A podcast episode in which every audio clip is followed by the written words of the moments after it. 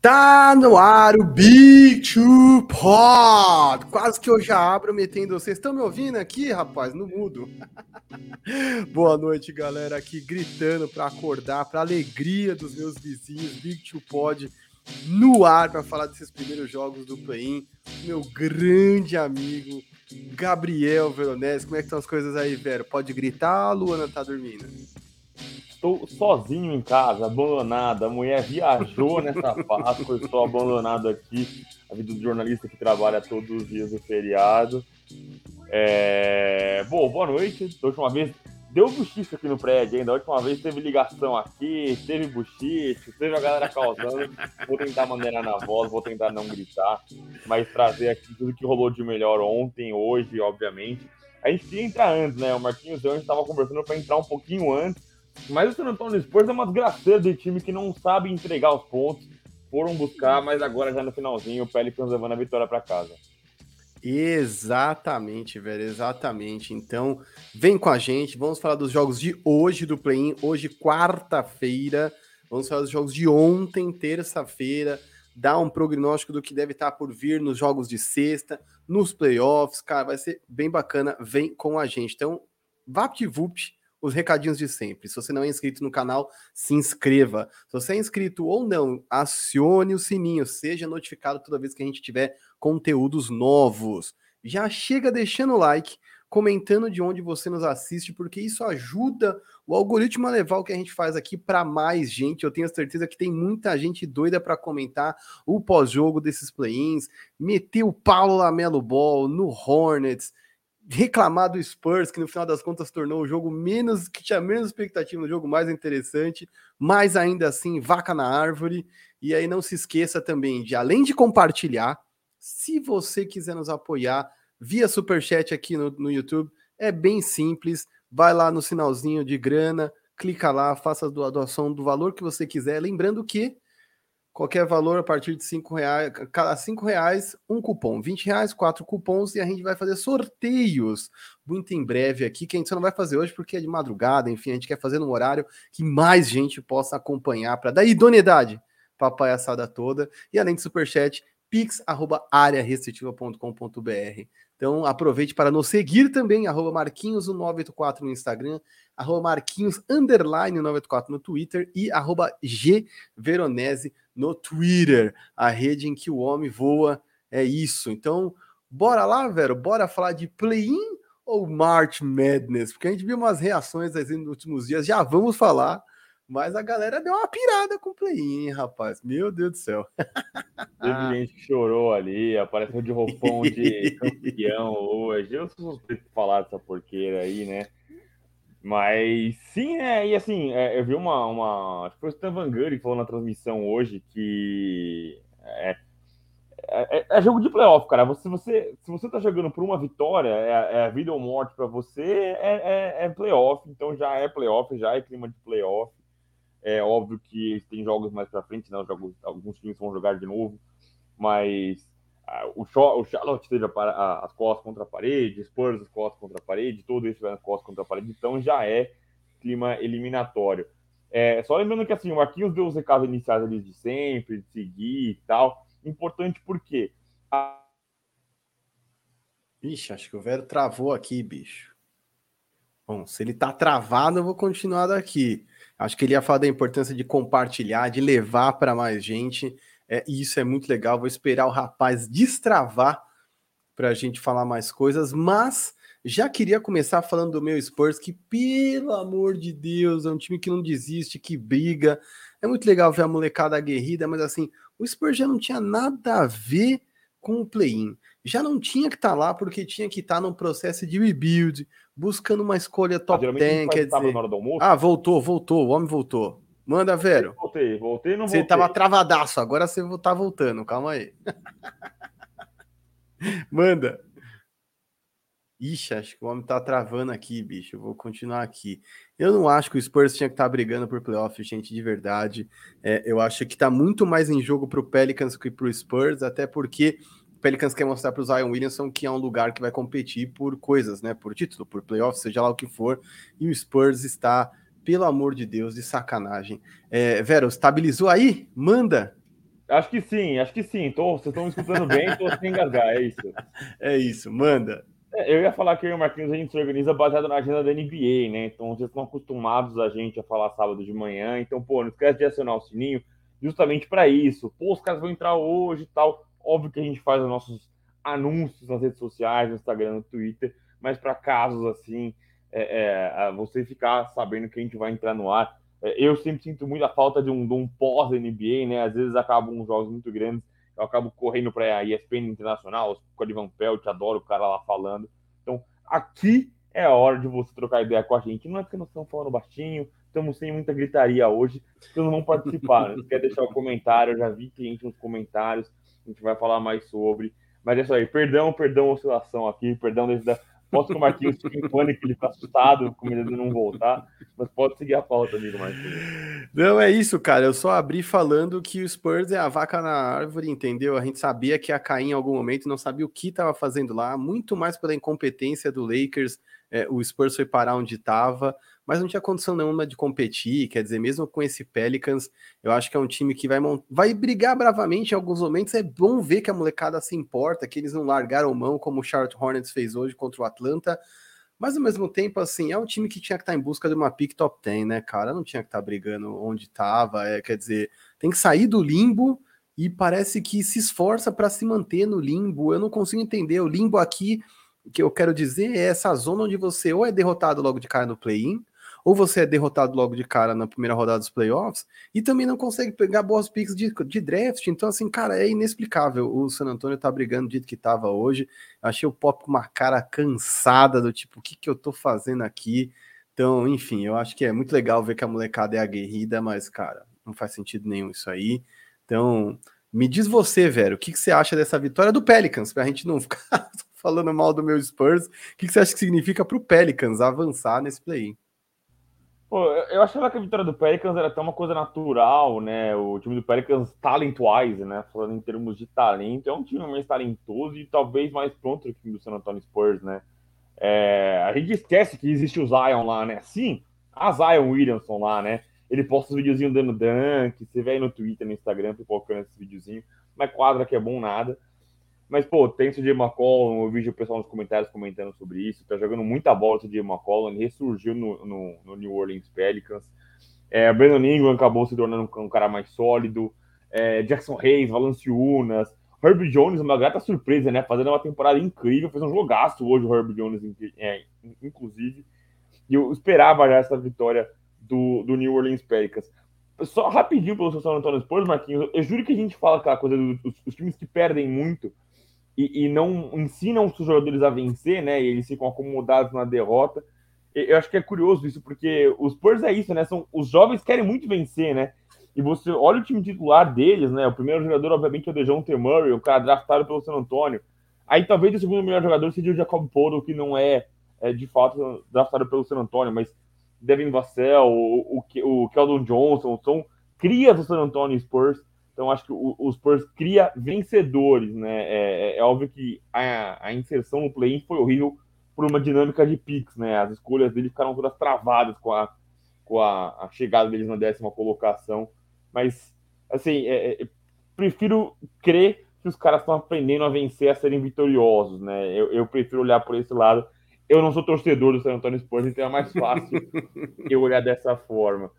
E o Pelicans começa a sonhar, né, cara? Acho que é o primeiro time competitivo do Pelicans desde Drew Holiday e Anthony Davis, né? Os times, obviamente, NBA é uma coisa cíclica, né? A não ser que você seja Golden State Warriors, você é um time que vai viver de altos e baixos, é, é, vai ser uma sequência vitoriosa.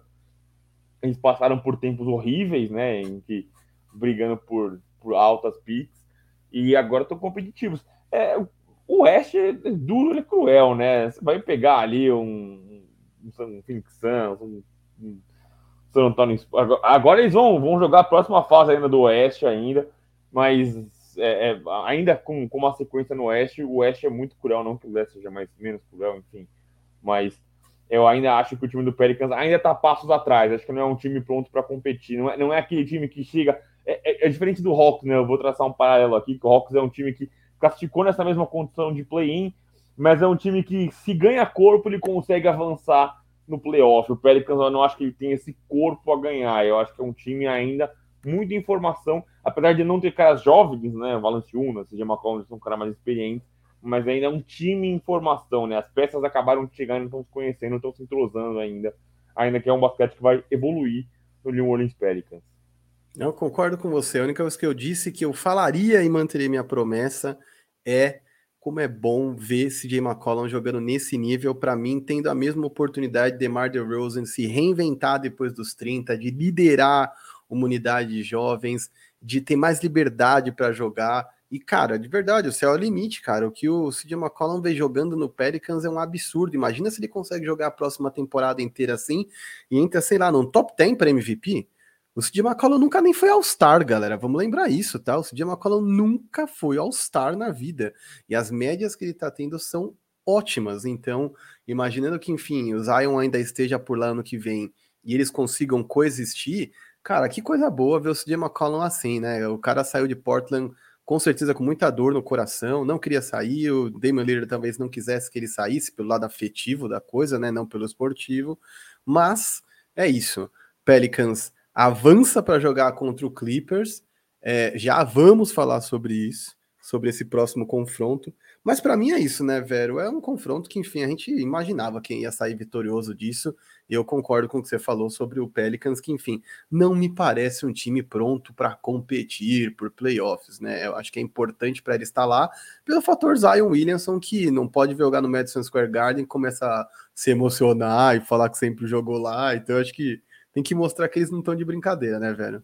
É, exatamente. Se você olhar hoje, você prefere jogar no Knicks ou você prefere jogar no New Orleans Pelicans? Pô, o Pelicans tá dando uma sombrinha ali na, na pós-temporada, né? Eu, eu, exatamente. eu ficaria ali em New Orleans, né? E é, é, o que a gente, a gente falou muito sobre isso, né? Se eu falo tanto sobre é, aprender e trazer uma, uma...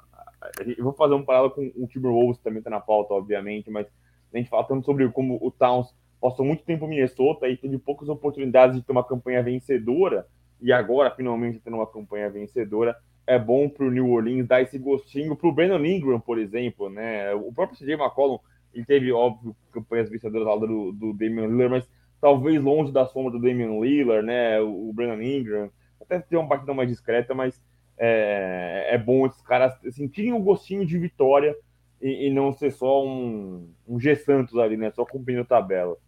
Exatamente. E aí, velho, pra gente não perder mais tempo, você quer dar uma lida nos comentários aí? Vi que uma galera já chegou. Lembrando que aqui ainda faremos de Wolves, Cal Anthony Towns, que é um tema polêmico nos últimos dias, Los Angeles Clippers, vamos falar de Hawks amassando Hornets, KD Cari contra Celtics, Cavs batendo no teto. Gente, vem que hoje tá muito bom o episódio. Bora, velho. Bora, né? É, Marquinhos, a gente tentou enxugar um pouquinho, tem bastante coisa pra gente falar, a gente tentou enxugar um pouquinho, porque a gente sabe que a madrugada é cruel aqui para os guerreiros do NBA. Você que gosta do NBA, naturalmente, fica acordado até mais tarde. Então a gente também não quer extrapolar. Então, a gente não vai bater aqui uma hora e meia como a gente faz. Tava aqui o Guilherme Saco na semana passada, a gente foi uma hora e quarenta, que eu prometi para ele que ia ser só uma hora e meia. Vamos tentar ser sucinto. Nós vamos falar o mais importante, que é especialmente essa primeira rodada de play-in. O primeiro a chegar foi o Matheus Fattori um, um, grande personagem no nosso grupo de fantasy. Cheguei a ficar esperançoso com a recuperação dos Spurs, mas que time irritante. Cara, na verdade, assim, o Marquinhos, como torcedor, nem queria que os Spurs reagissem. Já sabe que não tem futuro? Já descansa os caras logo, já pensa na temporada seguinte, que é o melhor que tem que fazer. O Alessandro Nascimento tá aqui, compartilhei, deixei meu like, se embora. Muito obrigado, Alessandro, importante demais pra gente. Leonardo Dias, de Macron, ressurgiu nos Pelicans. Eu achava um jogador ok nível Nicolás Batum, mas provou que é muito bom. Cara, o Cedi Marcon é muito bom, cara. Eu acho que talvez ele nunca tenha tido. É... Não é que o Portland não favorecia ele, mas você tem que dividir muito a bola com um cara que ocupa os mesmos espaços que ele. Eu, eu uso talvez o Boston como essa, essa, esse parâmetro, né? Talvez o, o Tatum e o Brown eles monopolizem a bola na mesma função. Eu acho que o CJ e o, e o Dame talvez ocupassem a mesma posição e isso tirasse um pouco de desenvoltura para o CJ McCollum. É, o segundo lançamento volta. O CJ, para mim, sempre foi um nível acima do Batum. Talvez o Lillard fizesse parecer isso, Leonardo. Completando, estamos conectados, Alessandro. Completando aí a análise. É, eu, eu também concordo, Alessandro. Muda de assunto, tal precisa ser banco no Timberwolves. Ele é o jogador mais chinelinho, poqueiro da liga, ao lado do Randall. Ontem me irritou profundamente. Tá vindo, tá vindo. O Dias também vem aqui, top 10 para MVP, vai fazer bom jogador. E aí o Luiz Eduardo, CJ, Mike, estamos emocionados, estamos emocionados aqui. Lembrando que eu falei que ele pode ser um top 10 MVP se ele jogar essa bola de novo a temporada que vem inteira, né? Quer dizer, levando em conta que ele consiga coexistir com o Zion Williamson, não com esse finalzinho de temporada que ele fez, que, pelo amor de Deus, não tem 15, 20 jogos, você não entra na briga por MVP de jeito nenhum. Aproveitando que já teve cornetada no Carl Anthony Towns, vamos para o nosso verdadeiro ou falso, que já começa no Wolves venceram sem Cat. Porque quando ele tava lá, ele só atrapalhou, né? Pelo amor de Deus, muito, muito ajuda quem não atrapalha e o menino tava atrapalhando. Dá para sonhar com o final do Oeste. Verdadeiro ou falso, velho? Falso. Imagina, Timberwolves, de forma alguma. E assim, eu tenho, eu tenho minhas, as minhas rusgas com o Minnesota Timberwolves, especialmente por Patrick Beverly e Carl Anthony Towns, né? Mas se eu olhando pro time do, do, do, do Timberwolves, é um time mal distribuído e acho que em termos de talento mesmo, né? Eu e o Marquinhos, a gente fala muito sobre o Anthony Edwards. O D'Angelo Russell teve um grande volume de jogo ontem, tem jogado bem, especialmente na ausência do Towns. Mas é, é um time que distribui mal o volume de arremesso e porque não tem para quem distribuir, né? Você não vai distribuir pro Vanderbilt, você não vai distribuir pro o, o Noel, o Noel, você vai distribuir pro KJ McDaniels, até o Malik Beasley que tem vindo mal com, com os arremessos dele, é, tem um aproveitamento bom, mas o volume é baixo, então eu acho que eles não têm material humano para isso. E aí, cara, a, a, gente vai falar sobre o que aconteceu ontem, sobre essa festa toda, enfim. É, o Marquinhos postou hoje no Twitter e eu concordo em parte com uma análise do JJ Redick, falando que os caras têm que comemorar mesmo, né? Basquete é isso. E, e, levando em consideração tudo que o Timberwolves passou recentemente, né? Eles perderam o Flip Saunders, né? O dono da franquia. Towns perdeu a mãe na pandemia.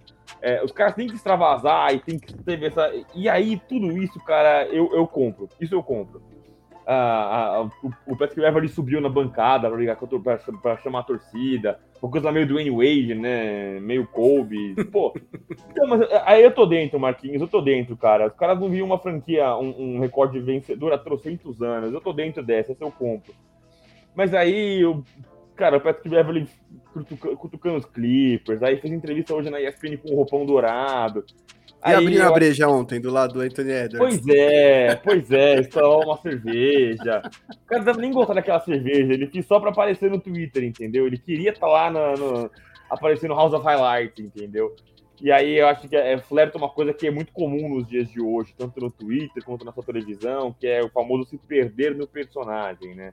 É, eu acho que o Wolves se perderam nesse essa coisa do, do, nosso contrator, todo mundo odeia a gente. E aí, pô, eu como torcedor do Lakers lembro dos caras, o Carl Anthony Towns dando um toco no menino da D-Liga, eu nem lembro o nome do. É, é o Sounding Brown do Lakers, o cara da D-Liga, jogou dois jogos.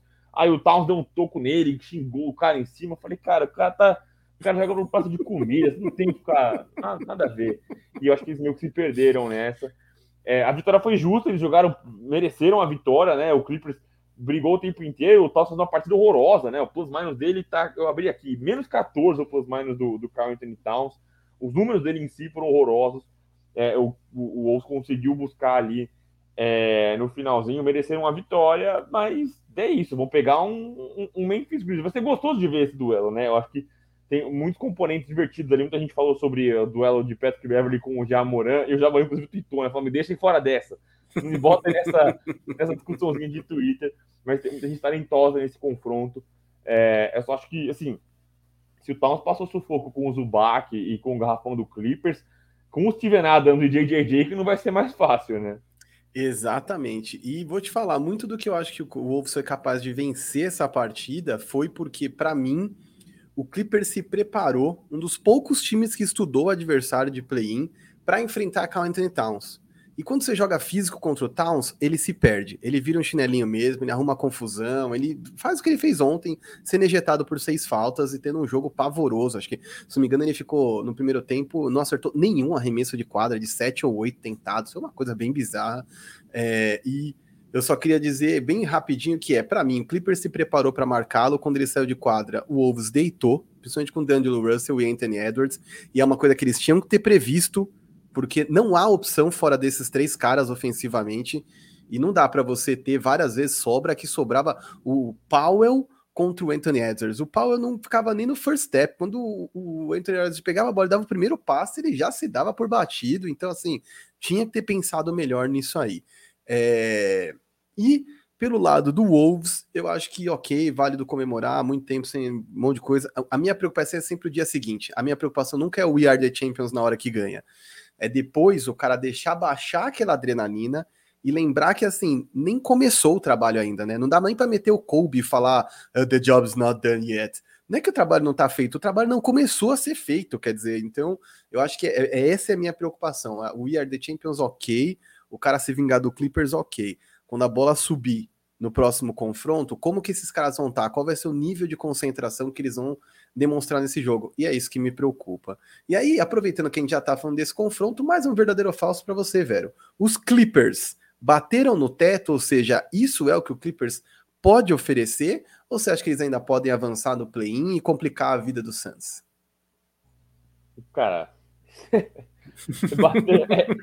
eu vou tentar ser mais sucinto que no outro verdadeiro falso era pra ser sucinto, eu me alonguei. Esse daí é verdadeiro, é que eles bateram no teto e mesmo com o, o, Paul George jogando muito bem, né? O Paul George foi o melhor em quadra. Ainda falta o Kawhi, assim, ninguém esperava o Clippers fez uma tremenda temporada regular e acho que com todos os méritos ao Tailu, é, muito organizado, um time muito coeso, um time muito bem distribuído. Se eu falei sobre a diferença de volume de, de arremessos, né, o volume de jogo no Timberwolves, o Clippers é o oposto, né? Ele é bem distribuído, não fica só com uma pessoa. Óbvio que quando o Paul George volta, ele tem um aumento nesse volume, mas ainda vai faltar o Kawhi. E aí acho que a, até o torcedor do Clippers, até o nosso Lucas Davi, é, compreende que é, sem o Kawhi, eles não esperavam que eles fossem tão hoje, apesar de no ano passado ter feito a final de conferência sem o Kawhi, mas é, são condições diferentes. Mas assim, é, Phoenix Suns, né? O Phoenix Suns jogou um basquete diferente de qualquer outro time nessa temporada, né? Nem o Leste aí que tá uma guerra civil com o Bucks, Miami o Suns sobrou para todo mundo, né? Todos os aproveitamentos, terceiro quarto, clutch time, tudo isso o Suns dominou é, na NBA, aí, pô, o Chris Paul ficou fora, a gente falou, pô, azedou pros caras, né? Os caras vão, vão diminuir o ritmo. De repente o Devin Booker vira um playmaker eficiente, começou a jogar muita bola o Devin Booker. Tem gente que quer colocar ele na conversa de MVP. Eu acho que é demais, mas eh, o cara jogou para isso, para ser inserido nessa conversa. Então, aí querer passar do som do Suns, aí já acho que é demais, mas. cara, vou ser honesto, para mim o Clippers bateu no teto definitivamente.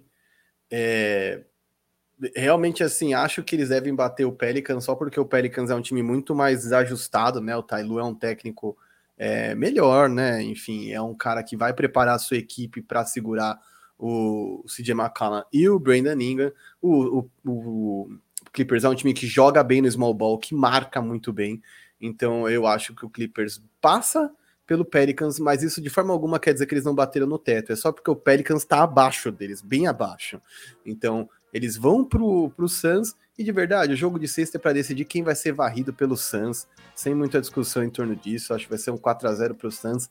Venha quem vier. É, enfim, eu acho que a graça toda vai ficar realmente entre, entre Wolves e Grizzlies, que é um confronto que deve ser equilibrado e de dois times bem marrentos, que gostam de catimba, que gostam de provocação. É, e é, Pat Beverly e Jamoran já tiveram seus entreveros, então realmente deve ser engraçado, embora o Jamoran prefira manter a treta na quadra e fora do Twitter, até para não dar munição os caras, né? Porque, enfim, o, o, Clippers é um time que com certeza vai se abastecer desse tipo de coisa.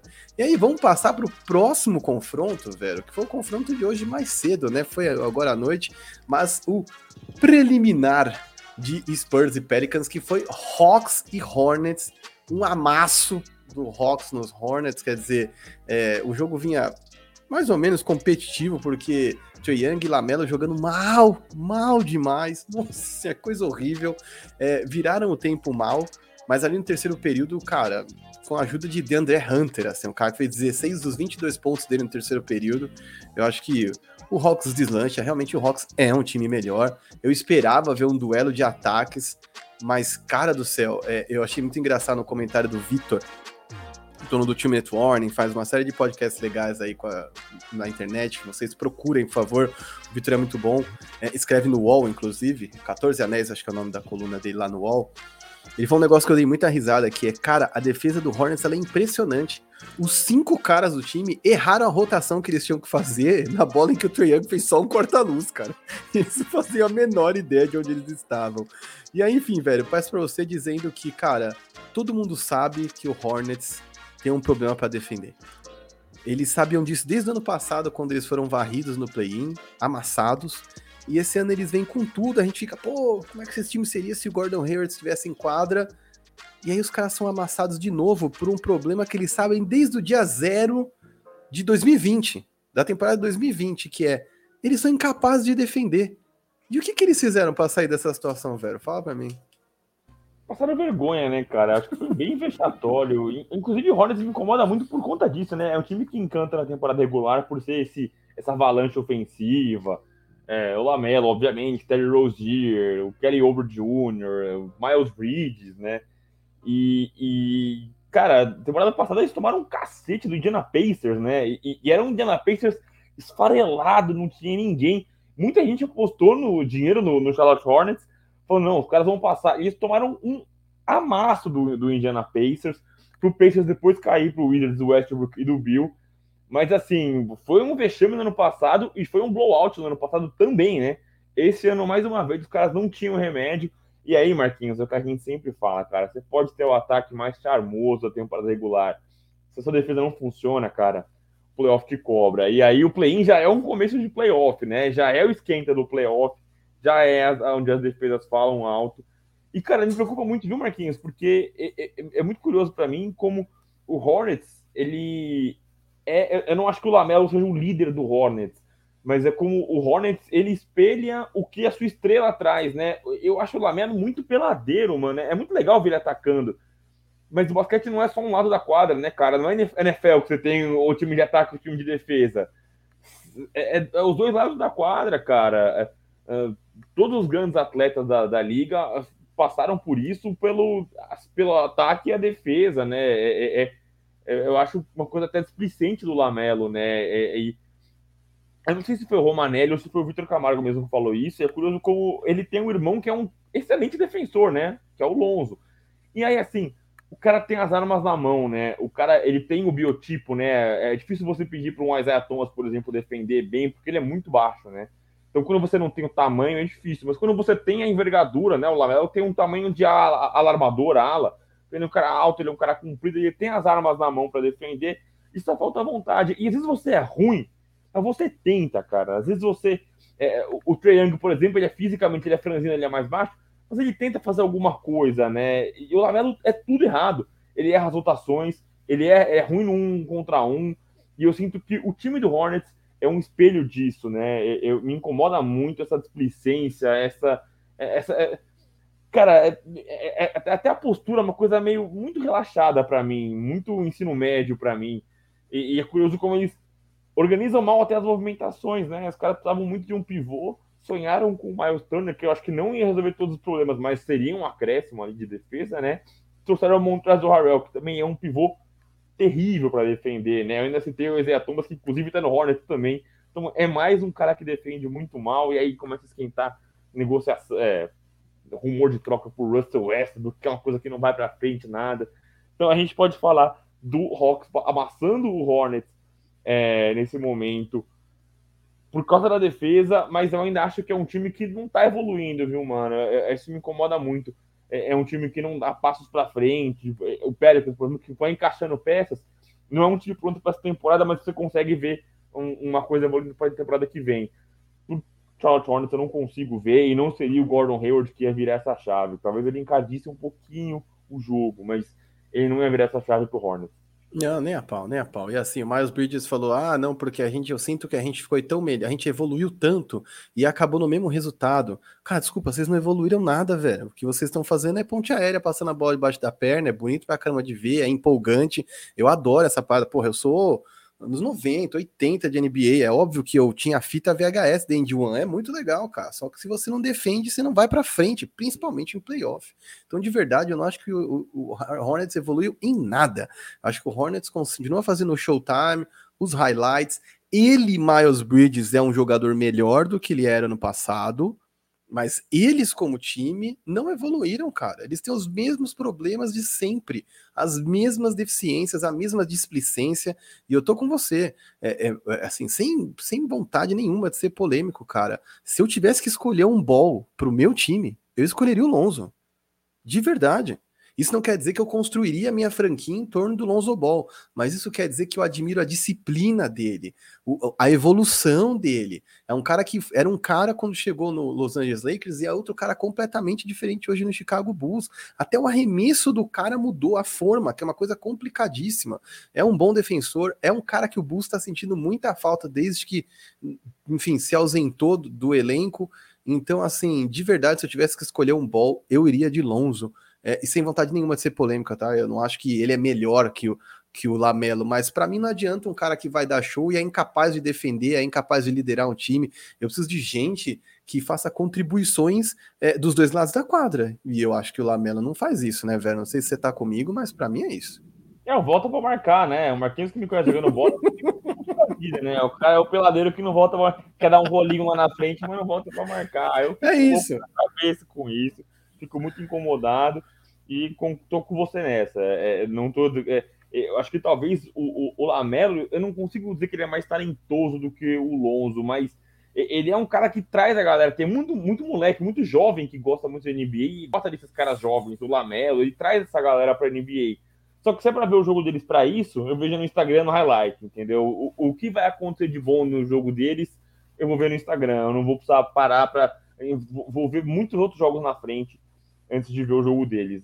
E aí, assim, estão falando só do consumo de público, né? Ser vitorioso aí já é outro papo e que aí eles têm que sentar a bunda lá e rever o que eles estão fazendo. Exato. E aí, velho, antes da gente passar para os próximos confrontos, porque eles vão falar de KD e Kyrie contra Celtics, ainda vamos falar de Cavs, que vai pegar esse Hawks que venceu hoje. É, e aí, antes disso, quer dar uma passada pelos comentários de novo? Sim, senhor. Sim, senhor. Bora. Vamos é, o Nelson Neto vem aqui, fala do Doncic. Aí pergunta de novo depois aqui, tem notícias do Doncic. Cara, o Doncic lesionou, a panturrilha no jogo ali, último jogo da temporada regular. E aí foi uma coisa que eu, a gente brincou no Twitter, eu fiquei encucado, né? O Jason Kidd é um cara conhecido por dar falsas pistas, né? Uma coisa meio Luiz Scolari, né? Então, é, eles lembraram de quando ele era técnico do Bucks e ele estava sem tempo para pedir o tempo. Ele mandou o jogador dele bater nele para derrubar o refrigerante na quadra e aí parar o negócio, tá, falou, pô, será que não é um negócio e tal? Só que aí saiu o report e aí o, o Lucas está fora e sem previsão de retorno. Esse sem previsão de retorno é um período vago, porque a gente não sabe se é 100, pode ser que volte, ou se é 100, pode ser que não volte.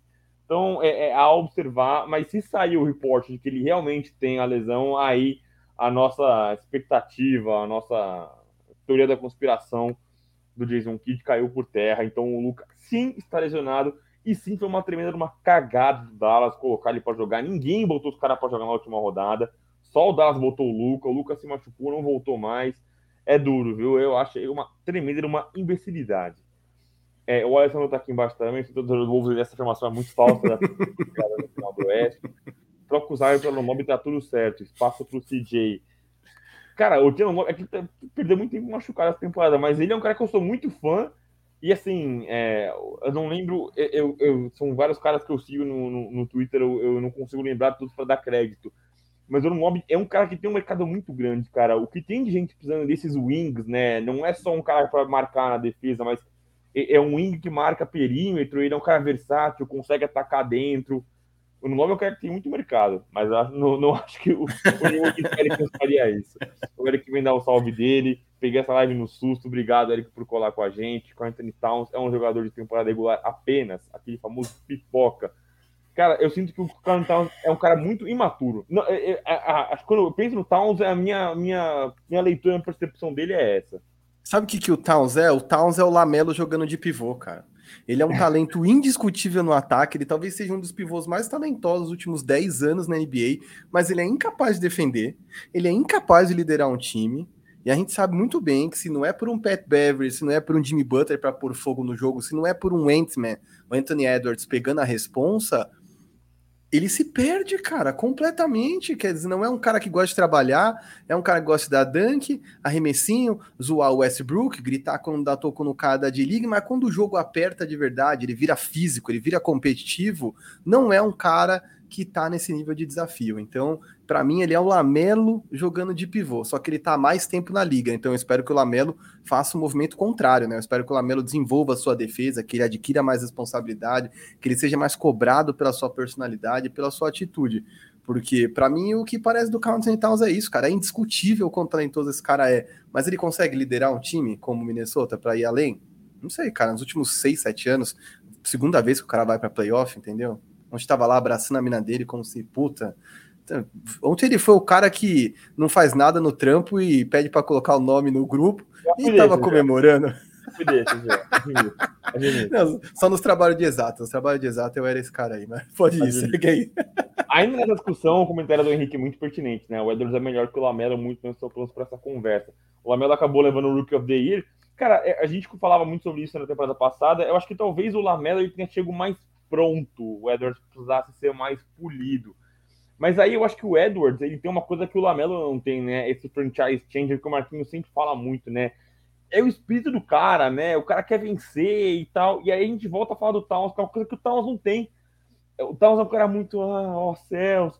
É, e aí, quem tava na quadra ontem matando bola era o Anthony Edwards, né? O, o, o Edwards precisou de um ano para se tornar dono da franquia. Para mim, hoje, a cara da franquia é o Anthony Edwards e não é mais o Anthony Towns, que tá lá há trocentos anos. E era a princesa dos olhos lá, e o que já virou, já ficou para trás, entendeu? É quem compete, cara. Para mim, o, o, Anthony Edwards é um competidor. E é aquele cara competidor que você vai botar ele para jogar qualquer esporte, ele vai competir, ele vai querer ganhar, ele vai suar sangue. É, inclusive, vai ser inconveniente. Exatamente. O Evandro vem de novo, ou se quiser dar o próximo passo para virar candidato ao título, precisa reforçar o garrafão. Acha esse maluco, né? Cara, e ainda assim, o Towns é um cara que deve ter muito mercado, né? Eu e o Marquinhos cansamos Porra! de criar ele em trocentas trocas, né? Eu e o Marquinhos cansamos de, de jogar ele para lá e para cá. Não, não, vai faltar gente oferecendo peça para você. E aí não peça para o futuro. Talvez você consiga peça pronta para jogar hoje. Esses playoffs, vou de novo, esses playoffs chegam até semis no máximo se derem sorte. Você tá falando dos Wolves, eu acho que nem isso, Alessandro. Não, não querendo ser clubista contra o seu time Wolves, perdão, hein. Qual é a sua previsão de volta? Ele tá day to day, viu, Matheus? Se você quer pegar ele no Fantasy, é um grande rato de Fantasy. Qual então jogou hoje? Acho que o problema dele é no pé, no pé, dedo do pé. Ele não tem previsão de volta, eu acho que é day to day. Ele tá treinando já, mas aí vai ser uma coisa a ver, né? Acho que se eles vão progredindo nos playoffs. Hawkson aliviou para as abelhinhas, bagunçaram na quadra, diz o Alessandro. Sim!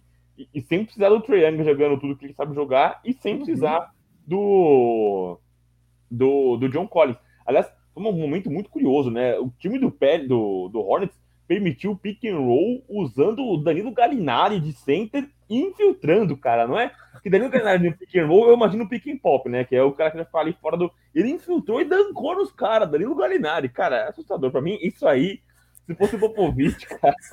Tinha ficado louco, quebrou. Isso aí é coisa para quebrar a prancheta. Os caras têm, mano, pelo amor de Deus, não tem condição disso aí acontecer, não dá. Sério. Ah, e Hawks e Hits acontecer deve ser o confronto primeiro e oitavo mais equilibrado de todos, diz o Matheus Fattori. Cara. Deixa eu olhar aqui os confrontos de um contra o oitavo. Neste momento seria Phoenix contra ou Pelicans ou Clippers, Miami contra Atlanta ou Cleveland. Um e é isso, né? Não sei, talvez seja. É que, enfim. Eu, eu acho o Hawks uma equipe bem enigmática, velho. Confiar, mano. Eu não consigo. É, confiar, eu também não. O Marquinhos, usando as expressões que o Marquinhos gosta, eu acho que ano passado eles foram muito overachievers, né? Eu acho que o pessoal foi muito com a guarda baixa para pegar eles no passado e foram, foram surpresos. Acho que esse não vai ter esse tipo de surpresa. Especialmente o Miami Heat do Alex Poulsen, né? Que não é um time conhecido por ir com guardas baixas. Hornets é o time de highlights, completo o nascimento, sim. Kings Playoffs, comentei aqui. Boa noite, pessoal. Não é muito cedo para escolher Lonzo na segunda temporada do Lamelo. A, a, a colocação do, do Marquinhos é neste momento, né? É, nesse momento não. que você escolheria, né? Lembrando que eu não escolheria por talento. Eu nem acho que o Lonzo é melhor que o, que o Lamelo. Eu só gosto da postura dele. Eu gosto do que ele é capaz de trazer para a quadra. Óbvio, tem essa questão da segunda temporada. Entendo o que você quer dizer e talvez seja cedo. É o que eu disse. Eu espero que ele evolua. É, eu só acho que é muito difícil quando você é a diva de uma franquia, né? Porque muito do que o Lonzo evoluiu é porque ele é um cara achincalhado desde antes dele entrar na quadra por conta do pai dele. E é muito diferente quando você é a diva da franquia, que é o caso do Anthony Towns, por exemplo, que é o caso do Lamelo Ball, que são caras que chegaram com status de diva desde o dia 1. Quer dizer, em muitas franquias a gente sabe que quando chega um novato, o cara vai de mochilinha da Hello Kitty, pega. Quem tá vendo Winning Time sabe que o Magic Johnson levava suco de laranja todas as manhãs pro carinha do Jabbar. Tem um, um, batismo do novato. Desculpa, eu não sei se teve batismo do Lamelo Ball no, no, Charlotte Hornets, entendeu? Quando esses caras chegam nesses desses times que são terras arrasadas, a verdade é que eles chegam com o status de diva, eles chegam fazendo exigências, e aí a cobrança que se instaura deles com eles mesmos é muito menor.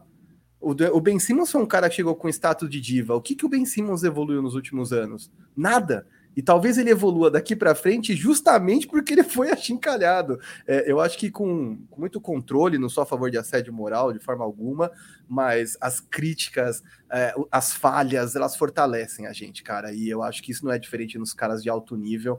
Então, assim, tem cara que já entra com esse espírito Anthony Edwards e tem gente que precisa ser cobrada. Eu acho que o Lamelo Ball é o tipo do cara que precisa ser cobrado. Só aproveitando nós estamos batendo 30 pessoas aqui que estão chegando com a gente. Deixa seu comentário, deixa seu likezão aí. Não esquece, fortalece aqui com a gente. Adentrando a madrugada é, após playoffs. Olha, Alessandro vim com um ótimo comentário aqui. Defesa não dá view, sim. defesa não dá. Ninguém. Raramente você vai ver um highlight no Instagram de defesas, né? A não ser que seja José Alvarado. Felipe Fogaça veio com o comentário mais gostoso da noite. Salve, Marquinhos Veronese. Vai ter sido meu canal favorito de acompanhar. Parabéns pelo tempo. Muito obrigado, Felipe. Lembrando que estamos aqui no canal do Área, sempre sobre aos cuidados do Diego Silva, nosso ciclope, que está fazendo milagre para conseguir ajudar a gente aqui. Inclusive, estamos... só uma coisa que eu vou te interromper para dizer, que senão a gente vai esquecer. Sexta-feira, esta verdade. dupla aqui estará no Live Basketball após os jogos do play-in, então estaremos lá para fazer pós-jogo do Live Basketball. Nos acompanhe lá no Live Basketball na sexta-feira, tá? Ontem eu participei solo junto com o Guilherme Maia. Sexta-feira tem Marcílio Gabriel no comando das picapes e Big Two Pod no Live Basketball. Pode ir aí, velho. Desculpa, senão eu esqueci. Vamos invadir, vamos, meter o fundo do ar e pronto, hein? brincando, Maia. Tô brincando, Maia. Tô brincando lá. Tô assim, ó. Tamo junto, assim. O Lucas Teixeira vem de Butter sempre esteve certo. Apenas isso é o Cat, né? Ele completou depois, né? Esteve certo sobre o Cat. É, lembrando da confusão que eles tiveram em Minnesota, que o, o time achava que o Cat era soft. Falando nele, olha quem apareceu aqui. Marcílio Gabriel. Cat é talentosíssimo, mas é mimado. Mimam ele e ele se mima acho que o jogo contra o Clippers talvez pode ou possa ajudá-lo a entender o seu papel em posição de equipe e no que a equipe precisa dele. O Marcílio sabe de tudo, eu acho que ele fez uma ótima leitura e acho que talvez o, Towns passe um pouquinho disso que o Marquinhos falou, né? Ele chegou no time sendo a estrela, é... eu não acho que ele é, eu não acho que ele tem uma postura igual do Lamelo. O Marquinhos fez esse paralelo, mas eu não acho que ele tem uma postura exatamente igual é, do Lamelo de meio displicente. Eu só acho que ele não tem. O Marquinhos adora, mas ele não tem huevos rancheiros, entendeu? Ele não tem aquele bagulho do, mano, vamos para. Eu acho que ele some na hora da decisão. E eu não sei, viu, Marcelo? Eu até gostaria. Eu, eu critico os caras, mas eu sempre espero que eles sejam melhores do que eu, do que eu, do que eu tô criticando, né? Óbvio. Eu vejo NBA para ver gigantes em quadra. Mas eu não sei, cara. Ele depois ali abraçando a Jordan Woods ali na quadra, eu senti muito. Tim Rose eu, eu, quero acreditar que isso é só para as câmeras, só para o Twitter e não para eles. Eu quero acreditar que dentro dos vestiários eles falaram, molecada, ó, a gente está começando agora, a gente só é, tá, bem que o Marquinhos falou, né? Que o Job não tá dando, o Job nem começou ainda. E aí o Matheus vem brincar aqui falando que a contusão do Collins acabou com o fantasy dele. É um grande rato de fantasy o Matheus Fatori. Antes de eu acabar aqui minha leva, tem o último que chegou aqui, o 15 do playoffs. Quem é pior defensivamente, Trey ou Lamelo? Cara, é uma, é, foi discussão que o Vitor levantou, inclusive, né, Marquinhos? Uhum. Cara, é uma questão bem complexa, viu, Kings Playoffs, porque a questão é que eu acho só que o Trey tem um teto menor de defesa, né? Ele é um cara menos favorecido fisicamente, ele é menor, o grande cabelo de boneca é pequeno, fraco, E eu não sei o quanto para ele, por exemplo, melhoraria o jogo dele ele ficar forte, né? Ele ficar troncudo. Acho que ele não vai alterar o biotipo dele para marcar. Então, o que eu mais sinto vontade do trade é cavar mais falta de ataque, como o Kyle Lowry. Eu sinto falta dele roubar mais bolas. É, mas ele é um cara limitado pelo próprio corpo, já que os armadores, a, a, exemplo do Lamelo, estão cada vez maiores, né? Ali nas trocas, não necessariamente os point guards, mas os armadores estão cada vez maiores, né? O cara vai numa troca pegar o Shai Gildes Alexander. O Trae Young não tem condições de parar o Shai Gildes Alexander. Agora, o Lamelo é um cara maior. É um cara que de corpo é muito mais abençoado, mais é, foi gifted, né? Foi muito mais é, beneficiado por altura, por cara longilíneo, pela agilidade, pela velocidade que ele tem, pelo menos no ataque. E eu acho que ele é de desenvolver. Então, hoje, pior talvez, talvez seja o Trey, mas muito porque, assim, se ele se esforçar, ele não vai ser um top 10 de defesa entre os armadores. Ele não se esforçando, enfim, ele fica nesse limbo do que a gente já viu. E o Trae Young é um cara que. O Lamelo é um cara que poderia ser melhor, mas não é. é só, só finalizando esse seu comentário, Marquinhos, com duas coisas importantes coisa que você me ensinou, que é tamanho não se ensina. Então você não consegue ensinar tamanho para alguém. Agora, o, Lamelo já tem isso. Para ele ser um bom defensor, basta ele querer ele treinar. E aí, se a gente fala de tamanho, José Alvarado tem 1,83m, é um dos líderes em steals da liga, né? O, o armador, inclusive, do New Orleans Pelicans. Então, basta o cara querer. E o Kyle Lowry também não é um cara alto. O Kyle Lowry não tem mais de 1,90m. O Kyle Lowry e é um dos líderes da liga de charges, né? Que o Marquinhos falou aí, que é essa falta que você cava na, na é, é você botar o corpo ali para tomar porrada e cavar a falta de ataque do time. Então, é, é, querer é importante também, né? Óbvio que se você tem o tamanho fica muito mais fácil, mas você consegue de outras formas colaborar com o seu time. Agora sim, eu encerrei a leva de comentários. Eu vi que tem mais, mas eu volto para depois. Calma, não, não se desesperem, se você não deixou, deixe aí. Mas vamos seguir na pauta aqui, Marcos. Bora, vamos lá, de verdadeiro ou falso. KD e Kyrie são favoritos contra o Celtics. Verdadeiro ou falso, Vero? Cara, essa, essa, esse verdadeiro ou falso, eu, talvez eu seja não sei se eu quero comprometer. Ó, eu, eu dou um verdadeiro. Pra não ficar Eita! Eu dou um verdadeiro. Pra não ficar Vem com a gente, eu quero saber a opinião de vocês também. pra não ficar em cima do muro. É, fazendo dois adendos. Fazendo dois adendos o Celtics tem a melhor defesa da liga, e a gente falou que as defesas fazem a diferença nos playoffs, em jogos eliminatórios, enfim. E o, o, o, time do Brooklyn Nets defenderam bem contra os Cavs, ok, mas eles não tinham grandes missões para defender no, no, no, Cleveland Cavaliers. Eles não tinham que defender um Jason Tatum no Cleveland Cavaliers. Eles não tinham que defender um Jalen Brown é, não estou diminuindo o que é o Darius Garland, por exemplo, que fez uma tremenda partida. É muito gostoso você ver o Darius Garland jogando. Mas o Carlos Levert não não está sendo o Carlos Levert que foi do Brooklyn Nets. É, o próprio Evan Mobley foi um cara mais discreto. Acho que talvez ofensivamente as grandes armas dos Cavs foram o Darius Garland e o Kevin Love. Né? E, então, assim, a, os obstáculos que os Nets tiveram para defender não foram tão encardidos assim em Boston eles terão mais obstáculos. E eu acho que talvez o, o Cavs teve uma defesa muito legal na temporada regular na junção do Mobley com o Jared Allen, né? Sem o Allen, o time perdeu demais, né? Eles não conseguiram se encontrar, até porque quem ganha os minutos dele muitas vezes é o Kevin Love, que não é uma potência na defesa. Então, mas, por outro lado, o time do Boston Celtics é a melhor defesa, deve ter a volta do Robert Williams III, né? A gente estava que talvez ele não voltasse para os playoffs, uma ótima notícia para Drake Varini, para Esther Ribani, para Ricardo Pinsiger. Deve estar voltando o Robert Williams. Então é um verdadeiro. Eu acho que eles são favoritos porque o time tem Kevin Durant e Kyrie Irving. E os caras, infelizmente, são desgraçados em jogar basquete. Os caras são muito bons no que fazem. Mas é um verdadeiro falso com pouquíssima convicção, cara. Eu acho que é, é, é o duelo que a gente esperava talvez ir mais para frente, não nessa fase do play-in playoff. Exato. Aliás, eles estão no chaveamento que para mim vai ter todos os confrontos que eu queria ver só lá no fim, todos de uma vez, porque o vencedor de Nets e Celtics pega o vencedor de Bucks e Bulls, que obviamente será, será o Bucks, ou seja, é, ou, ou Jason Tatum e Jalen Brown, ou KD e Kyrie vão, vão enfrentar Yannis e companhia logo no segundo round é, do, dos playoffs, que enfim, não é uma coisa que eu queria ver, confesso, queria ver isso lá no fim, mas enfim, chaveamentos. É assim que funciona essa parada. Do outro lado, lá em cima, nós vamos ver um hit que vai pegar ou Cavs ou Cleveland e um 76ers contra Toronto. modéstia à parte, confrontos mais tranquilos. É, então vamos lá. Verdadeiro ou falso? Para mim é falso.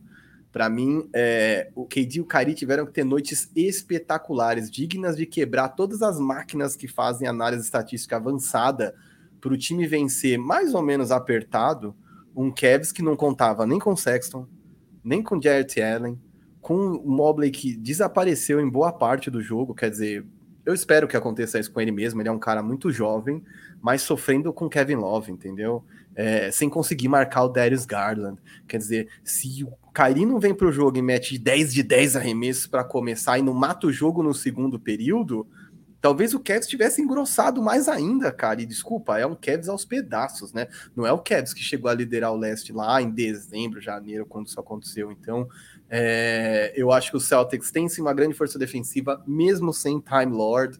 É, e eu acho que eles vão se impor em cima dos Nets simplesmente porque eles têm muitas armas para atacar e o Nets é um time raso. O Nets não vive. Lamarcus Aldridge não tem a menor condições de ficar em quadra por muito tempo.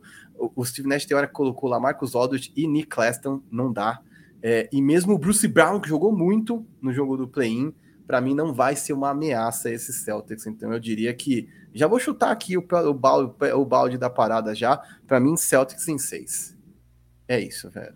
E, claro, nessa atacada o Marquinhos já falou que o Bucks passa sem menor chance para os Bulls, sem menor chance. Já botou aí o, o Celtics em seis. Só o meteoro salva o Chicago Bulls, bicho. Só o meteoro não vê o time do Chicago Bulls fazendo um estrago contra Giannis Antetokounmpo? eu não vejo o Chicago Bulls vencendo uma partida, velho. Eu vou ficar muito feliz se o Chicago Bulls for varrido lutando até os últimos minutos nos quatro jogos. Mas assim, eu acho que o Bulls não tem a menor condição de oferecer resistência a esse Bucks. O que eu falo com certa tristeza, tá? A solidariedade aí a Luiz Araújo, Sasso, Marciri e tantos outros torcedores do Chicago Bulls que eu conheço, o Chicago Bulls que me apresentou para o basquete de vez, que comecei a ver durante a dinastia de Jordan, Pippen e companhia.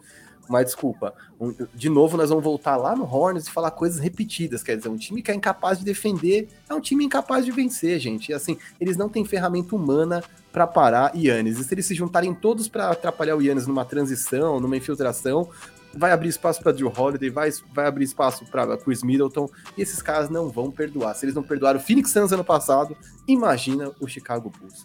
Então, eu acho que realmente não tem como. E aí, a gente parte para o próximo verdadeiro ou falso. Verdadeiro ou falso? Os Cavs bateram no teto? Cleveland não tem mais o que dar, isso é o que dá para essa temporada neste momento. Lembrando que aqui a pergunta aqui do verdadeiro ou falso não é se o Cavs ah, bateu no teto para sempre, isso era o que o time tinha para oferecer. É, eu falo do momento. No momento, o Cavs bateu no teto ou não, velho? Sim, verdadeiro. E para mim é o melhor teto que a gente poderia ver desse Cleveland Cavaliers. É, eles foram longe da temporada regular, eles encantaram muita gente na temporada regular, inclusive eu. É, e, cara, é muito bom ver o Cleveland Cavaliers trazendo gente para acompanhar o Cleveland sem precisar do LeBron James, né? É, é, é um time que tá renascendo e sem grandes estrelas, né? Acho que assim, o Jared Allen veio por, por, por troca, mas é, Darius Garland draftado lá, Ivan Mobley draftado lá, Colin Sexton draftado lá. Então eles estão montando uma base.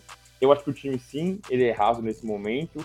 É, é, não dá para você a gente tá falando das dificuldades deles contra os Nets, mas, pô, não dá pra você depender do Cedi Osman no ataque, do Lamar Stevens no ataque, do Isaac Okoro no, no, no ataque. É, é, esses caras vão é, evoluir e vão ser peças de complemento nos times da NBA. Podem até ser nos Cavs. Mas mesmo com o Jared Allen saudável, acho que esse time teria um teto. Eu não conseguiria ver esse time chegando numa final de conferência, por exemplo. Eu acho que é, muito pesquisa cavalista mas eu acho que é um ótimo teto, um time que tem jogado muita bola. A gente brincou, né, que o, o quanto que o Bickerstaff fez milagre com os Cleveland Cavaliers para conseguir tirar essa, essa água de pedra deles, né? Então levar esse time aonde levou, levar para uma série de play-in, encardir o jogo contra o, o, o Brooklyn Nets. E, e, assim, é diferente, o play-in do, do Cleveland Cavaliers não é o play-in do, dos Spurs e dos Pelicans. Não é um play-in que, pô, os caras é, é, caiu no colo deles a vaga, porque os outros times que estavam embaixo deles foram piores do que eles. Não, eles estavam lá em cima o tempo inteiro, eles perderam o Jet Allen, eles sofreram uma queda muito grande, o time é muito enxuto, eles pegaram um play lá em cima, né? Não é um play em décimo, é um play, se não me engano, eles foram sétimo, inclusive, no leste. Né? Exato. Né? Eles estavam em sexto até a última semana. Exato. Então, é, é, eles realmente caíram no play-in, né? Eles escorregaram pro play-in. É, então, eu acho que é o melhor teto que podia ter. Acho que o Kevin Love, que a gente criticou tanto no passado, sobre o gestual dele, a postura dele, ele tem se mostrado um veterano muito bacana nessa temporada. O cara com, tem organizado jovens, ele tem vindo do banco, né? Tem gente que o coloque na briga para a briga de sexto homem, para a disputa de sexto homem do ano. Então, é...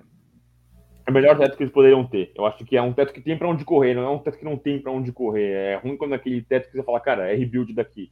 Eles já estão no rebuild e já tem peças é, ótimas na mão ali para completar. É um time que já funciona bem na mão do Bickerstaff, é um time que vai conseguir trazer peças, tem espaço para isso, vai conseguir se organizar. Então, é verdadeiro mas é um verdadeiro otimista, cara, é um verdadeiro com um sorriso no rosto do Cleveland Cavaliers. É isso, eu acho que é verdadeiro também, para não repetir você, é, eu só queria dizer que o torcedor do Cavs tem muitos motivos para comemorar, mesmo que ele caia na sexta-feira, tá? É, de verdade, é, é, um time com um futuro brilhante, com muitas ferramentas, que só vai precisar pensar muito bem, a decisão vai ter que ser muito inteligente sobre o que faz com Colin Sexton, tá? Hoje eu vi o Fedor, que eu acho que é um cara que é um beat writer, enfim, um cara insider ali de Cleveland, falando que ah, ele estava disposto a assinar por muito menos que o teto é, do max contract na última off-season e o Cavs não quis assinar com ele. O problema é que o Cavs não assinou, ele jogou bem até onde jogou, mas se machucou de novo. E aí a minha questão é sempre a mesma, tá, Vero? Se tem quem pague, não há por que o jogador aceitar menos, cara. E alguém vai dar um bom contrato pro Sexton. Se vai dar o Max, eu não sei, mas alguém vai. Então o Cleveland joga na roleta russa isso e eu acho que não pode se ficar, não pode ficar nas mãos de uma outra proposta que venha para tirá-lo de lá. Tem que decidir o que vai fazer com o cara antes. Porque tem que lembrar que se você der um max pro, pro Sexton ou um contrato grande que seja para ele, há menos espaço para o resto. E eles ainda têm que lidar com o contrato do Kevin Love para a próxima temporada. Então eles vão ter que ser muito inteligentes para entender se, puta, vamos ficar só com o Darius Garland, trocar o Colin Sexton por uns alas mais saudáveis, se livrar de Cedric Osman, de Wade, de, pelo amor de Deus, tinha uns caras entrando no jogo ontem que eu fiquei desesperado. Falei, que que é esse maluco? Que, que esse cara tá fazendo em quadra? Aquele Stevens, pelo amor de Deus, quer dizer, a Gabi até ficou brava comigo no Twitter, uma célebre torcedora do Cavs. Ah, pô, nem todo mundo é ruim. Eu falei, tá, mas é um time limitado, não foi que os caras são ruins. Mas tem muita gente muito ruim, quer dizer, num time de bem 16. Ruim. Bem ruim. Isso, cara. num time de 16 caras, tem quatro caras que são bons, e o resto é muito ruim, tá ligado? Não é que é médio, são caras ruins. É, e, eu acho que, assim, é, tem que pensar, porque tem na mão caras muito talentosos, caras muito bons, e eu acho que tem que fazer virar alguma coisa. Quer dizer, o Jared Allen já é um cara essencial, é, o, o Mobley é um cara que, se não ficar com o, o rookie do ano, o novato do ano, tudo bem, chegou no top 3, é um cara muito bom, muito promissor.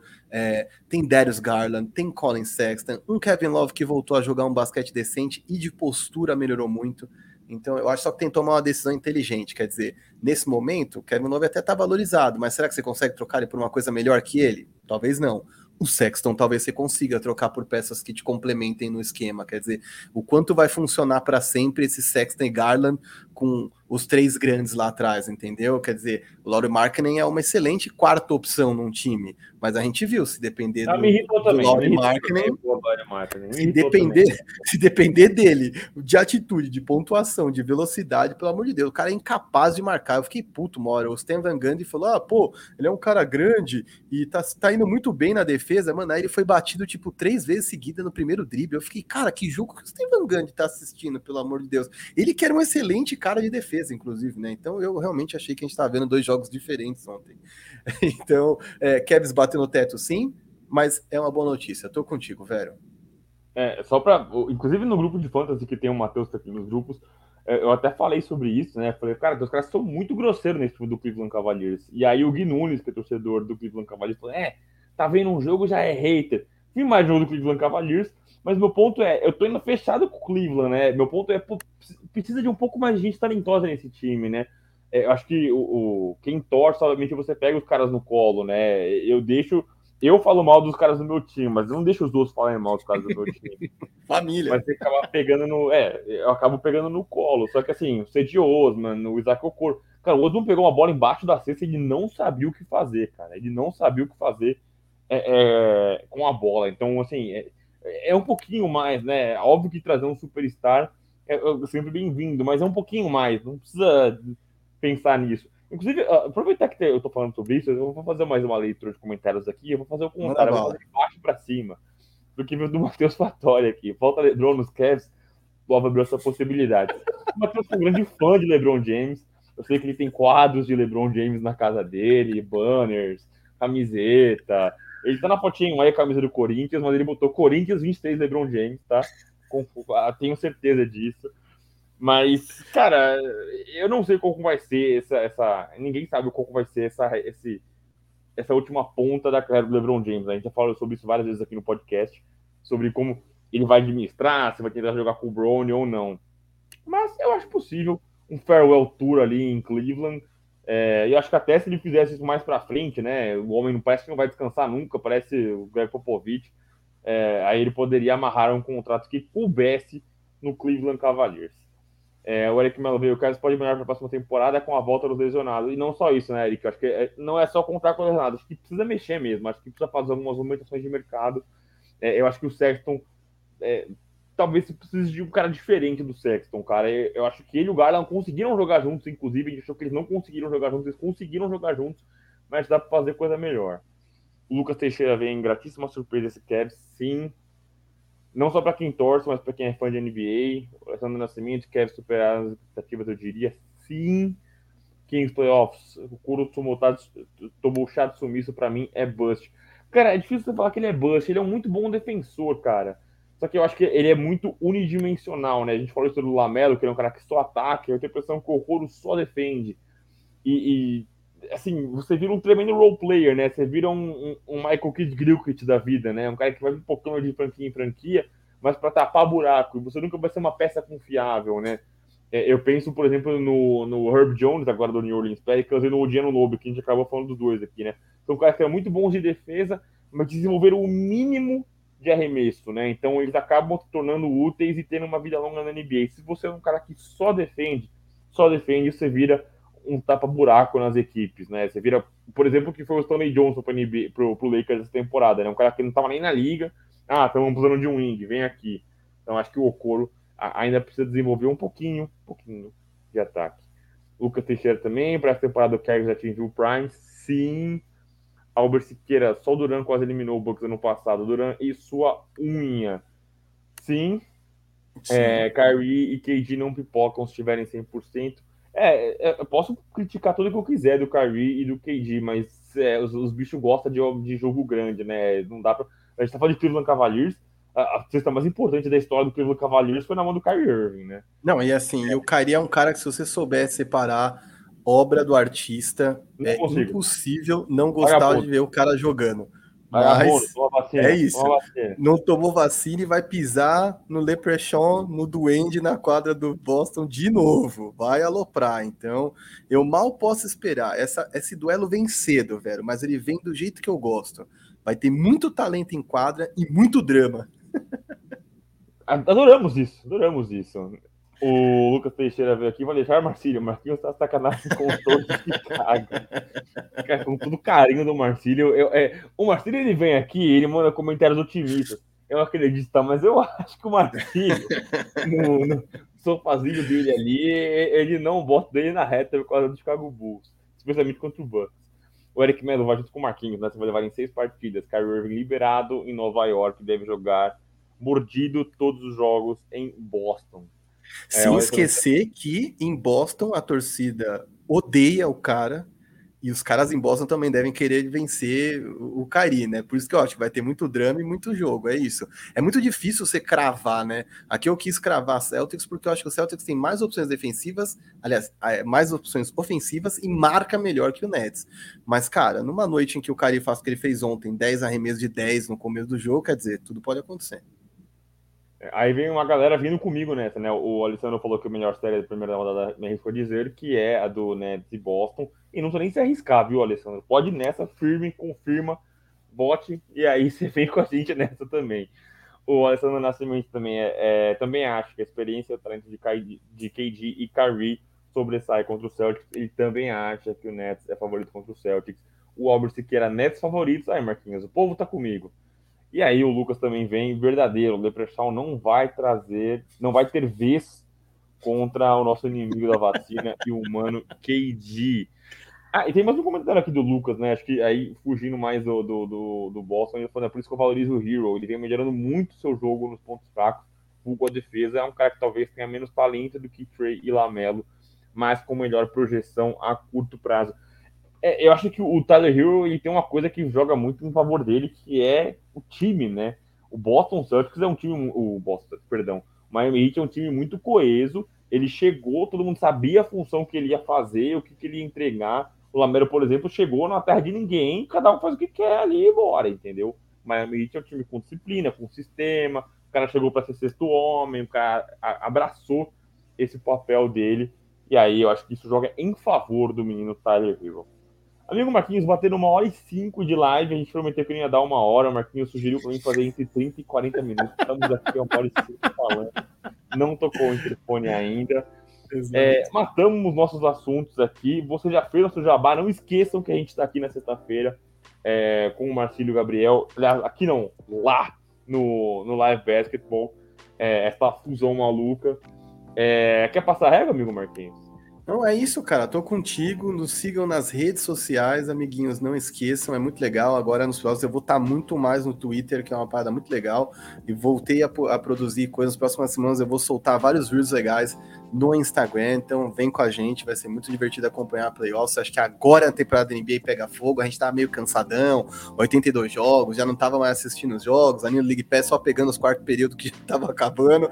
Mas agora vale muito a pena acompanhar convide seus amigos, sua namorada, seu namorado, traga todo mundo para assistir, porque playoffs da NBA é uma das melhores coisas do mundo. E é isso, velho. Eu acho que as pessoas não podem esquecer de deixar like e compartilhar, mesmo se você não vai assistir agora, se você vai mandar para algum amigo seu que, puta, os caras já saíram do ar, manda a galera assistir, porque tudo que a gente falou aqui serve até a noite de sexta-feira. E hoje ainda é madrugada de quarta para quinta, então não esquece. Deixa o like, fala de onde você está nos assistindo e compartilhe. Eu também fico por aqui, gente. Muito obrigado pela parceria aí, meu amigo Marquinhos, Diego Silva que criou a sala aqui pra gente, mandou aqui o salve. Obrigado a todo mundo que colocou a gente no chat. Gosto muito dos comentários, eu fecho com o bonde dos comentários. Até sexta. Até, galera. Abração.